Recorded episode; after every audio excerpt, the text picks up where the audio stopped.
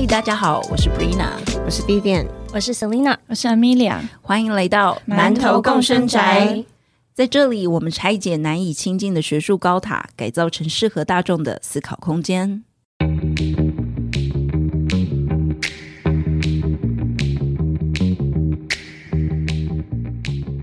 我今天来要来这边，我觉得蛮兴奋的，因为我昨天做了一个很神奇的梦。什么梦？我在梦里认识一个人，然后隔天我在梦到他的时候，他在梦中认出我。所以他那个人他是你认识的人吗？没有，我从来没有见过他。然后你还可以梦到他？对啊，而且是他认出我，所以就仿佛他有记忆一样，你知道吗？所以他认出你，然后他连续两天他的就是容貌是没有改变的，对，没有改变。他就说：“因为我们昨天是不是在哪里哪里见过？”听起来是一个开心的梦。这是一个很很奇妙，因为我觉得一般大家都会觉得说啊，梦中的事情就是梦中发生过，你不会特别记得。但是因为这次是一个有延续性，而且在梦中被认出来，我觉得好像是我作为一个很常做梦的人，第一次遇到这件事情。但我觉得蛮有趣的，因为我好像在梦里面梦到我不认识的人，我好像之后反而是会在现实生活中看见他。之前有一次要去看医生，然后晚上睡觉的时候，我就梦到。我的灵魂就是飞起来，然后超越了很多个房子，来到一个空间里面，然后就一个大木桌，还有一个看起来很舒适的椅子，然后转过身来就是我的那个中医师。可是我那时候不知道他是谁，想说就是怎么会一个老阿伯在我的梦里面？是直到我隔天真的去看医生的时候，才发现哦，是他耶。所以我跟我的中医也是命中注定。那场景一模一样吗？场景一模一样，就是他那大木桌的花纹雕刻，就是完全是一模一样。然后我跟医生讲的第一句话就是：“我在梦里见过你。”你 pick up line 吗？我真的我 pick up 他。然后他就说：“哦，这很正常。”所以他跟你说，就是这很正常。为什么他会这么说？他说：“人本来在睡觉的时候，你的灵魂就很喜欢去外面玩。”有些时候，他会以梦的形式在你的记忆里面出现，但是你未必会去记住它。所以很多时候，我们大家说醒来之后，你忘记你的梦是什么了。所以，但是其实搞不好，如果你记住的话，你的梦里面你也是在到处就是龙丢连这样，听起来有一种奇幻又浪漫的感觉。跟中医师吗？我不是。但是我觉得刚刚呃，Vivian 讲的蛮有趣的，就是中医师说，你感觉你的灵魂好像会在做梦的时候离开，去别的地方，这样子晃啊晃，然后好像就看到不同的地方。我觉得这好像跟我们以前传统认为的梦好像有一点不太一样，就是以前都会比较觉得说，好像梦是一种未解的一些童年的创伤啊，或者是情绪啊，然后他可能没有被解决，所以他就跑到潜意识里面被压抑，透过梦的方式被呈现出来。可是我觉得刚刚的那种好像预知梦就比较无法用这种的架构来诠释，哎，因为说到这种预知梦，我也有就是几次的。经验有一次是我在美国念书的时候，然后有一天晚上睡觉我就做梦，就梦到是我小时候我会回我奶奶家，然后是在高雄，他们就是一个呃算是透天处两层楼的这样子，然后它有一个院子，里面种满了杨桃，然后里面里面呢就是呃我们的餐桌，就是我们过年都会在那边围炉。可是那一天我就看到窗户看出去就会看到有人在烧纸钱。就很奇怪，就对了。这画面就是室内是好像要做团圆饭，但是室外却有人烧纸钱。我起来就觉得，哎，这是什么奇怪的梦？因为其实我很久很久没有回呃奶奶家过年了，这样子。尤其我出国念书，我觉得少说也有什么七年。都没有再回去过，但就不知道为什么做我这样的梦。但是我醒来的时候，就发现我堂姐就传了 Facebook 的讯息，就说我奶奶昨天过世了，就会觉得好像这个当下的时空好像有一种交错的感觉，真的好悬哦！我从来没有听过这样的故事。预知梦的部分的话，我好像也没有经历过。我的话是有听过妈妈分享一个蛮有趣的故事，因为妈妈是一个基督徒，然后她有曾经跟我说过，诶，她有一次在生意不好的时候，她就对上帝祷告，跟上帝说：“上帝啊，为什么让我过得这么的惨淡呢？你爱我吗？”结果他问完这个问题之后，把电视打开，刚好那个电视的主持人就跟他说了一句：“上帝爱你哦。”他就告诉我说：“你看吧，这就是上帝在告诉我他爱我。”所以他一直告诉我，他好像可以听到上帝在对他讲话的感觉。我心里想说：“真的假的？有这么玄的事情吗？”所以你觉得比较像是一种巧合吗？对啊，我觉得说这应该只是刚好的吧。我觉得常常我们都会想说，到底真的假的、像是像是不是呃，比如说，我觉得像基督教可能比较少，像我觉得像道教，我们比较常听到，可能有一些鸡童啊，或者是说神明的代言人呐、这种。或者是有人说他阴阳眼啊，这种好像说他他们能够看到我们平常看不到的东西，可是我们总是都会觉得说啊，真的假的、啊？真的看得到吗？你们信吗？哎、我是信的人耶，我其实也是，我超信的。其实我也觉得我信耶，那我跟大家比较不一样，因为我应该是属于不相信的那一方。我自己觉得，就是好像是我从小有听闻过这样子的故事，然后给我带来一些我觉得不是很好的经验。所以大家知道，其实我小时候有改过名字，我原本的本名其实不是这个。对，是因为我小时候一直生病，然后就是有一些肠胃不适的状况，那妈妈就带了我去算命啊，然后去改名这样子。她就说：“哦，你的原本的本名这个字煞到了你的肠胃，那这样不行，我们帮你改一个名字。”所以我就改成了现在这个名字这样子。然后结果呢，我觉得其实没有什么太大的改善。现在还是肠胃不是很好的哦，没错。对，所以其实就觉得说，哎，好像在生活当中这些经验都没有诶真实的，就是让我感受到一些改变，或者是我没有真的体验到这种哇很神奇啊，或者是很玄的感觉。那你相信星座吗？我相信星座，因为我觉得那你它那是一个哪有？别 这么说它是一个大数据的统计。但是我的意思是说，就例如像鬼神这部分的话，我就是比较偏向不相信的那一方。可是你都没有一些，比如说生活中比较难以解释的现象，那你那个当下你会怎么样判断？你会觉得说一定有一个合理的解释，还是你会觉得也许有一个什么样的存在造成了这样的现象吗？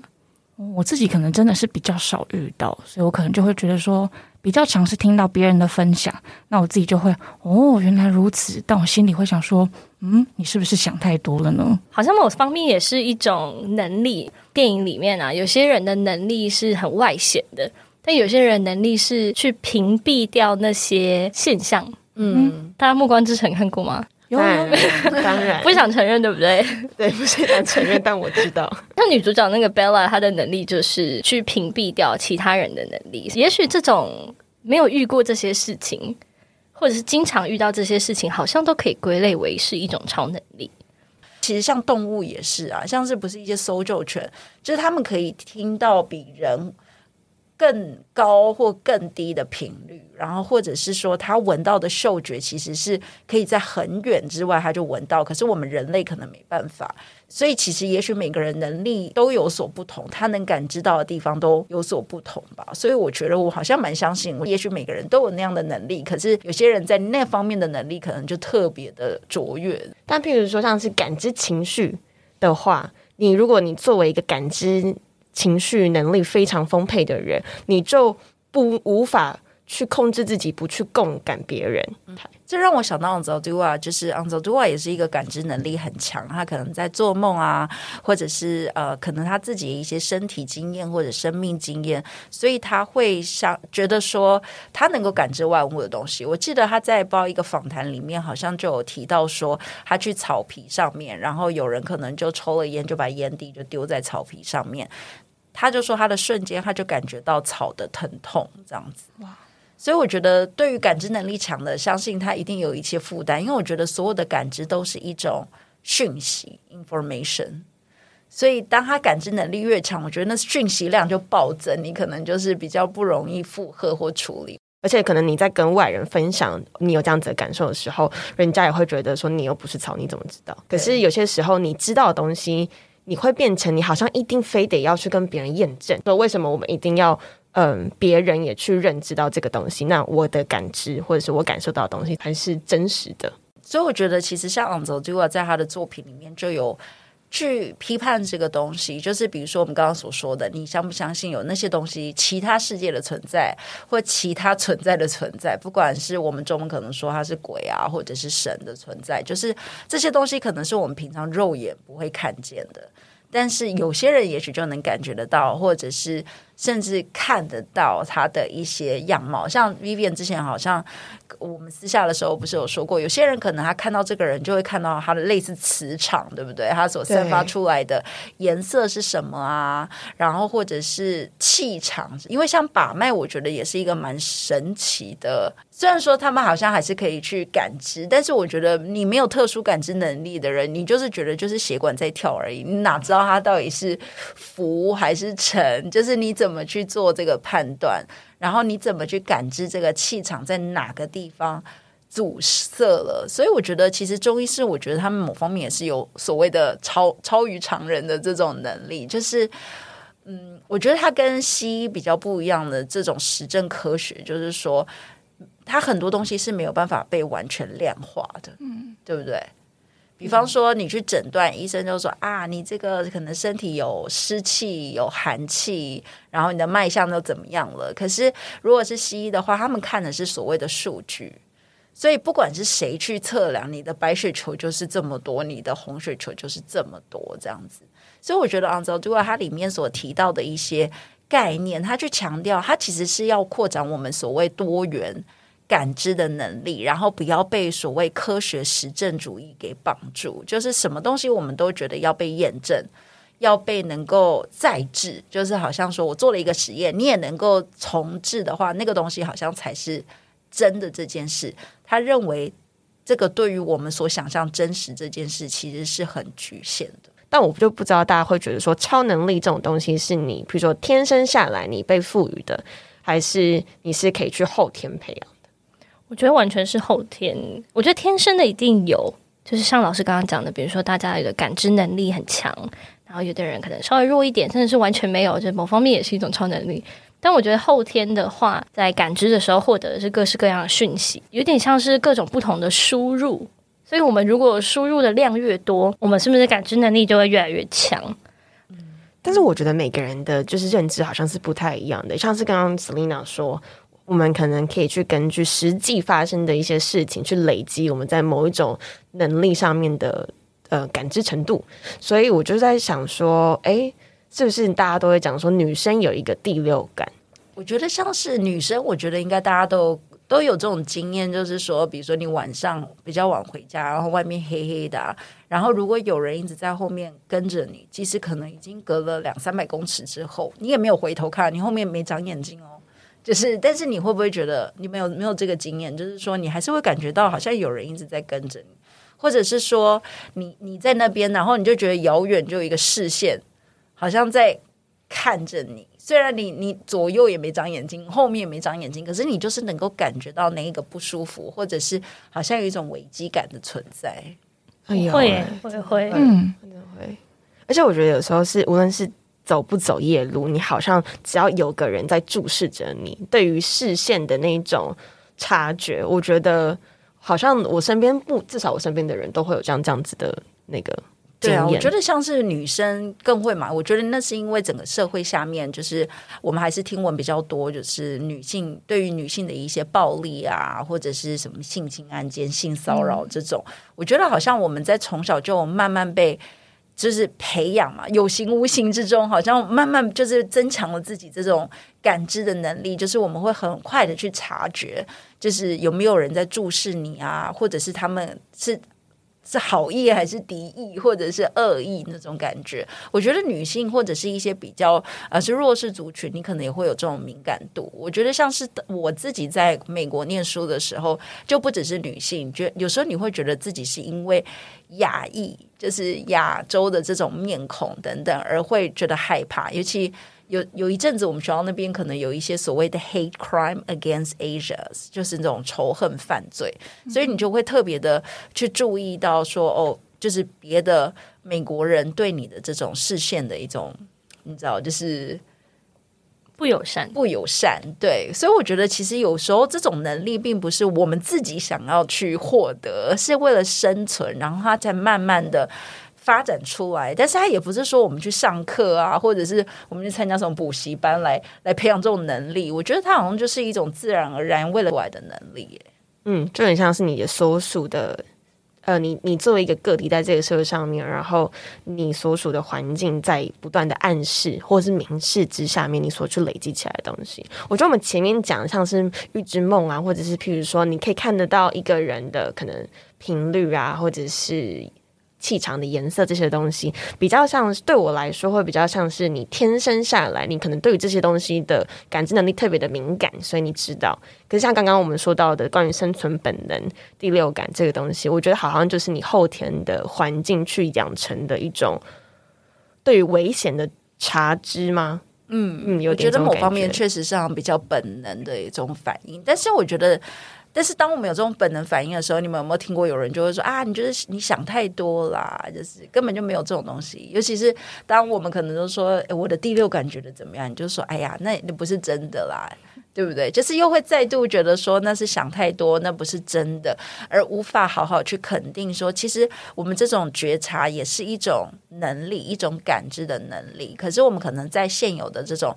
科学啊或者理性的社会之下，我们就好像会比较去。排挤，或者是说去认为这是一个比较次要、不重要的能力，这样子。刚刚我们讲到，就是关于危险的东西，比如说我们可能作为女性，或者作为弱弱势团团体，我们可能知道，可能有别人的视线，别人这个举动代表着什么样子的意思。但所以刚刚老师特别提到的，你不要想那么多，或者是你想错了，我觉得对我来说是特别有感。因为我觉得我好像很常在我的生命经验里面，然后被别人去否定这样子的感觉，好像是因为危险没有真的发生，所以你不能先去指涉别人的呃某一种意图，因为意图是你看不到的东西，你无法去查验每个人的意图是善意还是恶意，所以以至于你无法去小心些什么。如果你多小心了些什么，就会好像是我反而我先做错事情了，嗯，我把别人都想的太坏了，这样子。我觉得我会有一种这样子的困境，可是其实我只是想要活下来，就是刚刚我们讲的生存本能，我想好好保护我自己。但是他可能有的时候在社会的呃环境或者舆论之下，不是那么的被接受吗？但这突然让我想到，就是我们刚刚开头所说的预知梦，哎，就是当那件事如果它没有真的发生而被认可，大家就会说那就只是一个梦。就比如说。Selina 梦到那一个可能很帅的认出你的人，还没有真的那个人出现，我们就是说你就只是一个梦，对不对？但是 Vivian 刚刚所说的，可能就是哦，那个中医师先梦到那个中医师，才又真的遇到那个中医师，就长那样的时候，我们就会认可，觉得说啊，那真的是一个预知梦这样子。所以你刚刚让我想到，就是说，我们其实可能都有这些感知、察觉能力，它是有可能发生的。但是，当他没有真的发生在现实世界发生被认可的时候，我们就会觉就是反过来批评这个人，就是想太多。你的感觉是不不可靠的，你的感觉、你的察觉其实是不真实的。但我觉得，其实啊，我们应该要扩展我们对于真实的想象是什么？是不是真的眼见为凭才是真实呢？那在结束之前呢，我们有一句话想要送给大家。这句话叫做 "It is anything that breaks into one's everyday mode of perception that causes a break in one's defenses and resistance. Anything that takes one from one's habitual grounding, causes the depth to open up, causes a shift in perception." 我们知道这一大串英文，大家听起来是不是觉得压力有点大？Borderlands 第三章倒数第二段。不过我觉得大家每个人对于这句话，其实我们在场的各位馒头们都有不同的解读。 其实我觉得 Anzaldua 的啊，他他他所说这句话，其实最主要的就是希望我们能能够打破框架吧，就是去扩展多元的感知，以及去他没有告诉我们说一定要去相信其他世界的存在。可是当然，以他所经验的世界来说，其实是一个多元宇宙以及多元世界同时的共同存在。就像是我记得他在写关于。梦这件事的时候，他常常会认为说，别从外在的这个理性的世界、实证的世界，会说对做梦者说，你那就只是个梦。但是他就会说，但是如果我们从梦这个世界去看外面的实证世界，我们会不会也认为外面那个世界其实也只是一个梦？就是我觉得对他来说，他并没有要说哪一个世界是比较真实，但是在我们现有的世界。观里面，我们可能就会觉得说，那些摸得到、触碰得到的世界才是真的。那些你无法摸得到的东西都是假的，或者是太玄的。但是我觉得早都要带出的是，其实这些世界都有可能是存在的。那我觉得以一个社会的意涵来说，就是常常比如说我们可能无法理解，呃，不是我们世界的弱势族群人的生活，我们会觉得他们在讲的事情太夸张了，